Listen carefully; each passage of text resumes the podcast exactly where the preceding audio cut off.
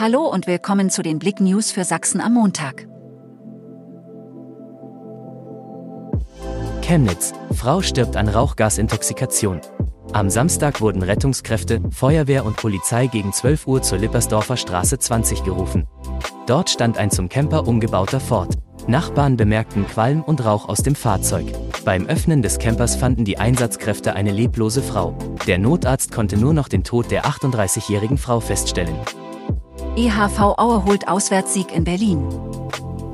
Es ist eine Auswärtsfahrt gewesen, die eigentlich keine war. Die Handballer des EHV Aue hatten beim Spiel gegen die Füchse Berlin-Reinickendorf 2, das sie mit 30 zu 26 gewonnen haben, tatkräftige Unterstützung. In Summe waren es 120 E-Fans, die sich zum einen mit dem PKW und zum anderen in zwei Reisebussen, organisiert durch Busreisen Haschik und Petras Reiseinsel, auf den Weg in die Hauptstadt gemacht haben. Neuer Gesetzesvorschlag, bald keine freie Meinungsäußerung mehr? Die EU hat im Dezember 2022 einen neuen Entwurf für eine Verordnung vorgelegt. Diese Verordnung soll dafür sorgen, dass politische Werbung eingeschränkt wird. Grundsätzlich handelt es sich hierbei um einen guten Grundgedanken, da die persönlichen Daten nicht mehr für Werbung benutzt werden. Darunter zählt ebenso die Verteilung von Desinformationen anderer Parteien, um eine Partei in einen positiven Vordergrund zu heben.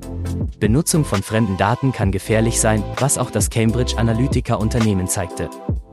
NDR veröffentlicht endlich vielfältige Kandidaten für Liverpool 2023.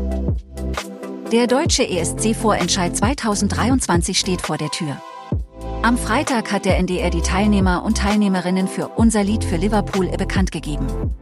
Acht Acts sind im deutschen Vorentscheid für den ESC in England im Mai. Ein Act kann noch in den Vorentscheid via TikTok gewählt werden.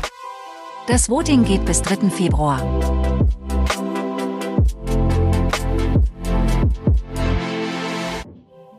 Danke fürs Zuhören. Mehr Themen auf blick.de